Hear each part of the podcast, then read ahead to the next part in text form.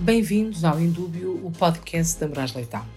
Hoje, os advogados João Tiago Silveira, Rui de Oliveira Neves e Sofia Araújo Matias conversam sobre Environmental, Social and Governance, ou como é mais conhecido, ESG.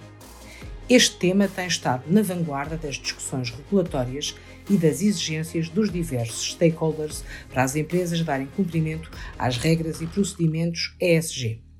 Atualmente é um tema estratégico e central para o futuro das empresas, colocando novos desafios que exigem uma capacitação aprofundada para dar as respostas adequadas.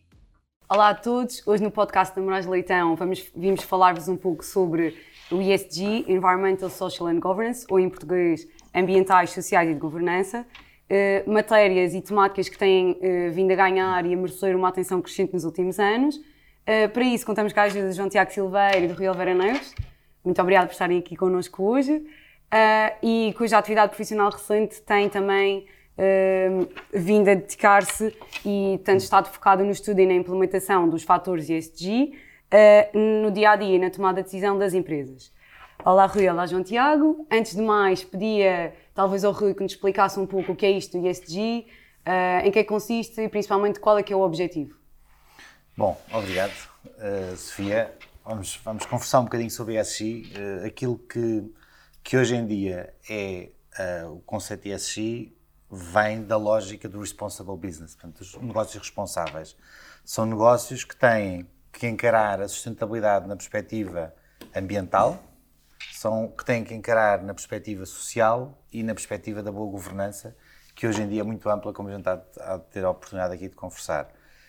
Por isso, estamos a falar, em geral, de organizações. Estamos a falar de como é que as organizações podem encarar os desafios que lhe permitem ser, por um lado, resiliente do ponto de vista económico para, a longo prazo, manterem as suas atividades, como é que podem ser resilientes do ponto de vista ambiental para contribuírem para os desafios da biodiversidade, os desafios das reduções, da redução das emissões, clima, das emissões de carbono, portanto, o desafio climático, e como é que podem, do ponto de vista da gestão da sua organização, encarar os vários stakeholders, e isto de facto é a questão fundamental do governance hoje, é a generalidade dos stakeholders, como é que os podem encarar no sentido também de mostrar uma sustentabilidade de longo prazo na relação com as comunidades, com a sociedade em geral, com os investidores. Portanto, este é o âmbito que hoje em dia uhum. o ISC tem, um âmbito muito, muito e, amplo. E dentro desse âmbito podemos dizer que temos tanto a matéria e as temáticas dos direitos humanos, como também as, as temáticas da responsabilidade e sustentabilidade uhum. corporativa.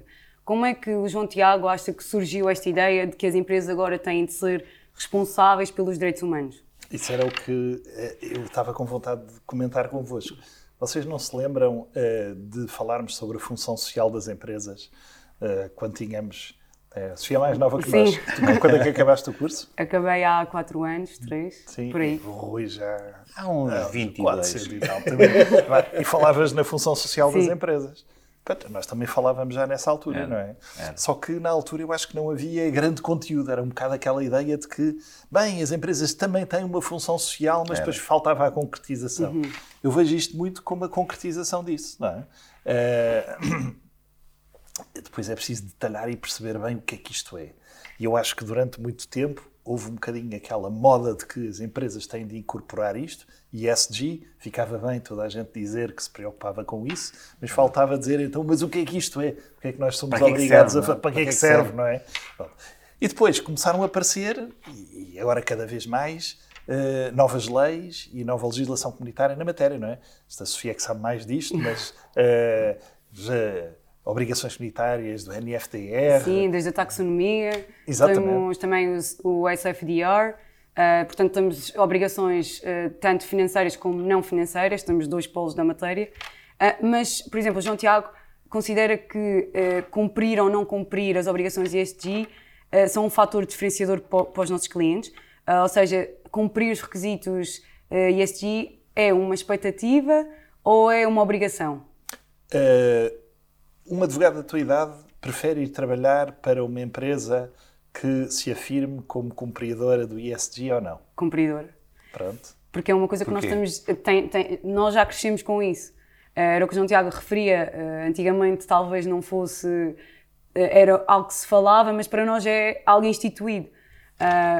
claro que nós, que nós pensamos nisso e, por exemplo, agora com, com, com os acontecimentos mundiais, com, com a guerra na Ucrânia, nós vimos que muitas empresas têm recuado e têm suspendido as atividades uh, que estão sediadas na Rússia, precisamente porque consideram que há uma grave violação aos direitos humanos. Ah, estás a ver? Exatamente. Essa é a resposta. Uma aplicação concreta. Claro é? que as empresas Sim. cada vez mais têm de se preocupar com isto, por causa daquilo que a sociedade exige delas e por causa das pessoas que querem uh, que trabalhem com elas e que uhum. façam uh, negócios e desenvolver o projeto delas com ela. Se há uma discordância forte em relação ao que a empresa faz, por causa dos fatores ou ESG e direitos faz. humanos, ou, o modo como, como, como faz, como faz não é? Muitas vezes não é o que a empresa faz, é o modo como faz. Porque toda a gente quer usar roupa, mas nem toda a gente está disponível para comprar roupa se não há um conjunto de cuidados daquela empresa. E hoje estamos a ver isso cada vez mais. É a alteração dos produtos que são utilizados, é? os materiais que são utilizados até na, nos próprios nos ténis, é? há marcas que hoje em dia já usam materiais que são materiais diferentes, porquê? Pela preocupação das gerações.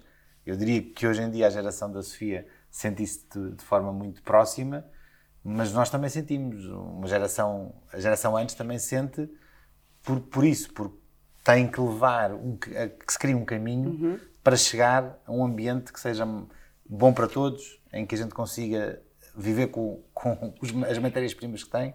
E, e, esse, para mim, eu acho que é um dos desafios aqui é como é que as matérias-primas que existem vão ser utilizadas para a gente conseguir, de forma sustentável, de continuar a desenvolver a nossa sociedade. Portanto, eu, eu, eu diria, João, que vejo muito esta questão do ESG como que é como é que nós tornamos o futuro possível.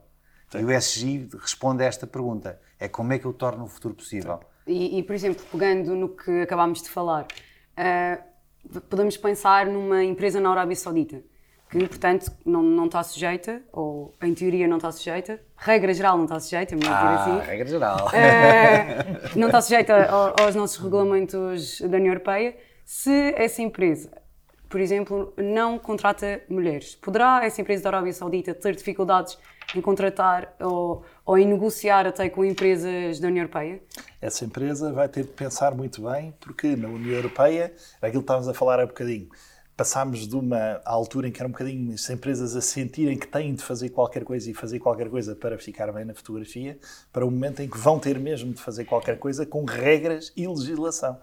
Na União Europeia já há uma proposta de diretiva para obrigar as empresas a fazer uma auditoria, uma due diligence permanente às suas cadeias de valor e para eh, verificar se estão a cumprir critérios ambientais e de direitos humanos. Uhum. Uh, e, portanto, as empresas vão ser uh, obrigadas a verificar com quem contratam, vão ser obrigadas a verificar se nessa contratação as empresas com quem contratam estão ou não a cumprir coisas muito precisas em matéria de direitos humanos e ambiente, como, por exemplo, a preservar Uh, a igualdade entre homem e mulher, a salvaguardar a liberdade de associação. Portanto, a resposta é sim. Uma empresa da Arábia Saudita que queira fazer negócios e trabalhar com empresas europeias vai mesmo ter de se preocupar com isto. Estas diretivas vão se aplicar não só às empresas europeias que cá estão no mercado interno quanto à sua cadeia de valor, como também em relação às empresas estrangeiras que estejam cá na, na União Europeia. Nestas cadeias de valor. E, nestas cadeias, e é uma. Ou fora da, em relação à cadeia de valor da empresa Isso. estrangeira que está cá. Uhum. Portanto, eh, e isto é uma tendência mundial, não é? Apareceu legislação sobre isto antes da União Europeia se preocupar à série eh, na Holanda, no Reino Unido, eh, perdão, na França, França, França a Holanda, a França e a Alemanha são é, as principais. principais. É? é? exatamente. E agora tem um, um panorama legislativo que, que os possibilita e também cria aqui um, um panorama comparativo que, que, os investidores, por exemplo, conseguem comparar em que empresa vão investir ou não e conseguem fazer Sim. melhores escolhas.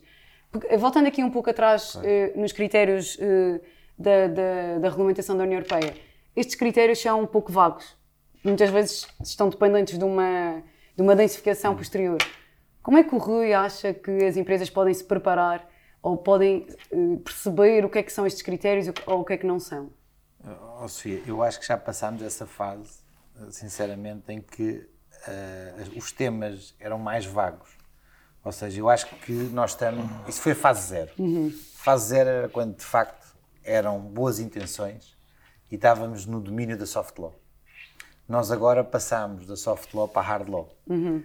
E passamos a ter obrigações que estão mais concretizadas, estão mais definidas. O que pode haver é mais pode haver a dificuldade técnica em compreendê-las. Mas, agarrando, por exemplo, no, no caso da taxonomia, a taxonomia, quando define, no fundo, um level playing field para os investidores saberem quais são os investimentos e quais são os produtos financeiros em que se pode investir de forma um, sustentável, portanto, os, os, os, financially sustainable products, quando faz isso, uh, a taxonomia define basicamente um conjunto de regras que depois estão absolutamente aprofundadas na, na, nos dois regulamentos delegados que já foram emitidos pela uhum. Comissão Europeia para a questão da, mitigação e da adaptação uh, às alterações climáticas. E, portanto, é difícil dizer hoje em dia, com este grau de regulamentação, com regulamentos delegados detalhados de centenas de páginas, que não há critérios. Quer dizer, os critérios já existem, uh, eles têm, têm desafios técnicos para poderem ser verificados. E eu acho que essa é a grande questão. Há critérios para eu dizer este investimento é ambientalmente sustentável o, a questão para mim que se coloca tem a ver com o modo de eu monitorizar, que é como é que eu monitorizo, como é que eu verifico. Portanto, eu tenho, um, eu tenho uma base de partida, tenho um chamado baseline de trabalho, mas depois como é que eu verifico? Quem é que vai verificar? Quem é que é idóneo para fazer essa verificação? Outro dia havia um, um diretor jurídico de uma grande empresa portuguesa que me dizia nós estamos em mais de uma centena de países e eu nem sei bem uh, quais são os contratos que as outras sucursais claro. ou as outras uh, agências que nós temos nos vários países celebraram, bem, como é que eu vou controlar isto tudo, não é? Claro. Isso é um pois, eu acho que esse é, um, que é o principal desafio e também acho que tem de ser uma implementação gradual. E, aliás, é isso que a União Europeia está a tentar implementar, uh, com, com, os passos que tem vindo a dar e com, com os timelines uh, amplos que tem, que tem vindo a conferir. Um, e parece, quanto... parece que o, o tempo está a ser bem gerido ou não, Sofia? Porque eu acho que essa, ah. essa, é uma das questões, que é, quando tu olhas para isto na tua geração, achas que o tempo está a ser bem gerido? Porque, porque quando falamos de, de urgência climática, olhamos para as ambições para 2030, não é? Sim. E reduzir 55% das emissões em média até 2030 são ambiciosos. É é, é, ambicioso, é, ambicioso, mas achas que o tempo está a ser bem gerido para chegar lá? Ah, eu acho que tem, que tem de haver uma tem de haver regulamentação e tem de haver um deadline. Uh, se está bem gerido ou não, eu acho que vai depender sempre das temáticas. No caso uh, das temáticas que eu tenho vindo a trabalhar mais, uh, da parte dos investimentos e dos fundos, eu acho que essa parte um, é mais. podemos dizer que, que, a expectativa é, é, tem uma maior concretização do que talvez a, a, a parte da, da matéria climática e talvez dos direitos humanos. Principalmente por tudo o que tem vindo a acontecer e que nós temos visto que o tempo de reação costuma ser muito menor do que nós estamos à espera. Se calhar deviam arranjar algumas válvulas de escape, podemos assim uhum. dizer, para tentar trabalhar com isso. É, eu, eu, diria que a parte financeira é a alavanca para a mudança. Porque se a gente olhar, por exemplo, para os grandes bancos mundiais que já definiram restrições ao investimento e dizem assim, nós já não financiamos projetos, por exemplo, de carvão. Há, há neste momento Sim. bancos a nível mundial que, com exceção de certas geografias, e depois tem que haver uhum. naturalmente uhum. também a capacidade de compreender que nem todas as geografias são iguais, e isto para mim é fundamental, é nós não podemos, nós não podemos comparar a Europa, os Estados Unidos e outras geografias, e portanto esses bancos já estão a dizer às geografias em que a gente não suporta e não financia investimentos em carvão. Mas há geografias em que a curva de crescimento desses países ainda precisa que, que haja projetos de carvão ou de, outros, de, outros, de outras matérias-primas.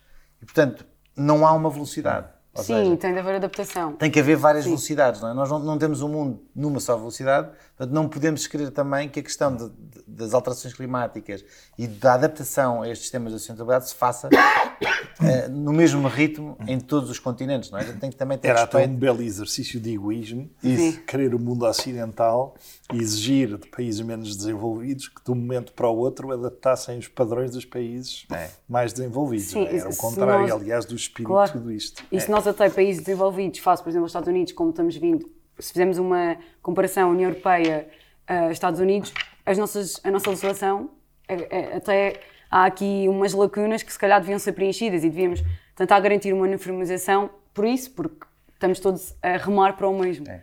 E eu diria outra coisa, Sofia, que é, tem que haver um processo de desenvolvimento. É? Uhum. É? Tem que se capacitar as pessoas, tem que se capacitar as organizações e tem que haver um processo de desenvolvimento. E quanto mais cedo se fizer, quanto mais cedo se planear para a cadeia de valor, como é que eu preparo a minha cadeia de valor uhum. para isto, mais inclusivo eu consigo ser.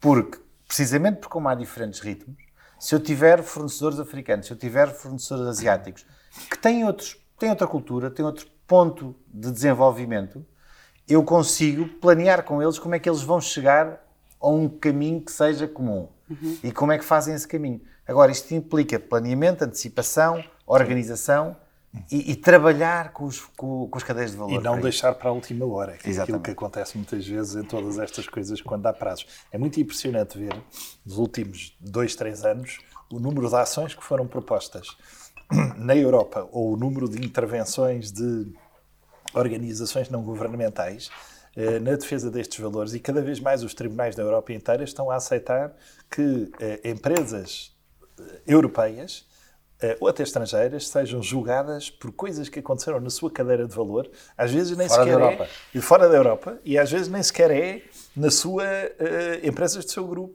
Há um recentemente há uma organização não governamental que anda a fazer queixas a reguladores e a tribunais sobre uh, um grande retalhista que está a comprar uh, empresas chinesas que estão a utilizar, alegadamente, mão de obra uigur, quase em condições de escravatura, e estão a fazer-me queixas na Europa por causa disto. E uma grande, duas grandes tabaqueiras no Reino Unido foram demandadas e o tribunal no Reino Unido aceitou julgá-las, ainda não há decisão, mas aceitou julgá-las, relativamente a uma empresa no Malawi que alegadamente tem trabalhadores em condições subhumanas. Portanto, isto cada vez mais vai sim, ser sim, Cada vez é mais integrado e cada vez temos de trazer essa, essas cadeias de valor e esses, esses fornecedores para standards depois não, não levem este tipo de riscos. É? E, e, principalmente agora ao nível da União Europeia, com, com esta crescente. Uh, com esta crescente criação de, de, leis e de regulamentos que as empresas têm de cumprir, uh, acham que as multas também são um fator uh, de dissuasão da prática de determinados. Claro, se não as houver. E, e acham Eu que... acho que a grande diferença do paradigma agora é deixou de ser, como o Rui dizia, a soft, a law, e as boas intenções e o até da ajuda a ficar bem na fotografia para no futuro passar a haver multas e fiscalização. Eh, as diretivas da, da, União Europeia, que estão em preparação em matéria de obrigação de realização de análises da cadeia de valor e due diligence na matéria de direitos humanos e, e ambiente, estabelecem a obrigação dos Estados-membros de definirem uma entidade supervisora local nos Estados-membros e poder aplicar multas. É, portanto, vai ser a doer. E acham que Portugal eu, está... Eu devo dizer, eu confesso que eu acredito mais em sistemas de incentivos. Hum. E, portanto, acho que é, acredito mais em sistemas de incentivos. É, de facto, estamos a ir nesse caminho da penalização. Eu acredito que há vantagem do ponto de vista do incentivo, que é eu devo criar um contexto que incentive as empresas a fazer isto. Porquê? Porque têm vantagens competitivas, porque conseguem uh, atingir uh, setores de, de, atividade ou atingir grupos de clientes que lhes interessa uh, com este tipo de posicionamento e, portanto, deve haver incentivos para isto. Uh, o maior incentivo que eu vejo é do lado bancário e financeiro, ou seja, a banca uh, e, e, digamos, o sistema financeiro em geral, criar incentivos para que as empresas, ao utilizarem, por exemplo, produtos de, de financiamento green linked, tenham certas facilidades. Isso, tenham, tenham vantagens. E isso cria, isso induz a procura, isso induz a desenvolvimento. Naturalmente, vamos chegar a um ponto, como o João está a dizer, que se não houve, se não houve, se não houve incentivos e se não houve ações que levassem aos resultados que se pretende, as multas acabam por se aplicar.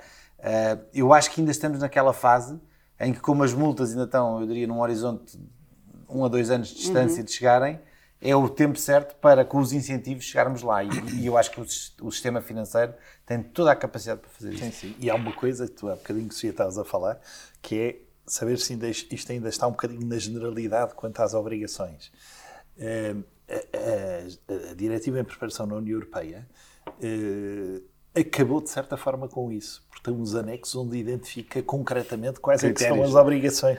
Por exemplo, a violação do direito às pessoas a dispor dos seus recursos naturais. Sim, é mais específico. Das... Passamos de um, de um de algo vago para uma especificação e para as pessoas, as empresas que têm de aplicar estas, estas normas percebem exatamente o que é que têm de fazer. Claro. Uh, e eu acho que aí é que está a maior dificuldade, que é, ok, nós estamos agora um futuro uh, diante dos nossos olhos, que nós vamos ter que passar a cumprir com estas, com estas obrigações, que nós até já podíamos cumprir, mas agora estamos mais e mais uh, objetivos, e é, é, saber exatamente, concretamente, o que é que eu tenho ou não de fazer. Claro, mas eu, o, nós estamos sempre a falar na diretiva cadeia de valor, é que é o que eu dizer. E eu, não é? Nós gostamos muito dessa diretiva, mas, mas, eu acho que há aqui, um, eu, eu, fazia aqui um alerta, que é, nós ainda não chegámos lá à diretiva, que ela ainda está em, fase final de, de, de aprovação, mas antes disso já temos a lei climática Exatamente. em Portugal. A lei do clima e a, a, relação NFDR, SFDR, que já, tem, que já estão mais disso do que nós. Como estavas a dizer, João, eu acho que já temos leis de facto concretas aqui e eu acho que há dois aspectos na lei do clima que são, que são muito importantes, que é a questão da transparência, cria transparência, e isso é fundamental nas empresas, de facto, que ter que comunicar para fora, e o que tu estavas a dizer do, STF, do SFTR, cria transparência, cria uh, visibilidade sobre as coisas, depois há outra segunda questão, que é o regime dos deveres fiduciários do, dos administradores, não é? Com este ambiente de regulamentação, de facto as empresas hoje em dia estão, têm muito maiores desafios e, e têm que, do ponto de vista fiduciário, assegurar que realizam um conjunto de atividades de, de análise, de verificação e, portanto, avaliação jurídica daquilo que são os riscos a que são expostos. Só, para mim só há uma maneira de fazer isso sobretudo em grandes empresas globalizadas, que cada vez mais são, não é? Que é a utilização das novas tecnologias para fazer Exatamente. isso. Exatamente. É? Sim, é uma simplificação que é preciso. Até porque toda, tudo o que o Rui até acabou de falar, as empresas precisam de colher dados.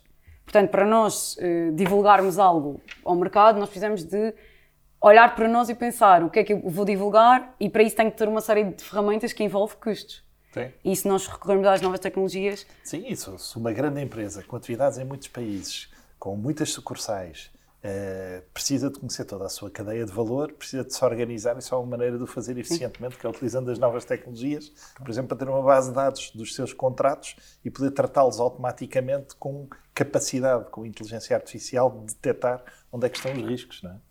E eu, isto é um desafio para a nossa profissão. Para desafio nós. e uma nós advogados. Casar a nova tecnologia com o serviço jurídico. Exatamente. Muito obrigada. Vamos, eh, pode ser que tenhamos mais alguma oportunidade de vir aqui falar sobre os mesmos temas. Uh, por hoje é tudo. Vemos no próximo episódio do Indúbio. Muito obrigada, Rui. Muito obrigado, João Tiago. Obrigado. obrigado. Até obrigado, à próxima.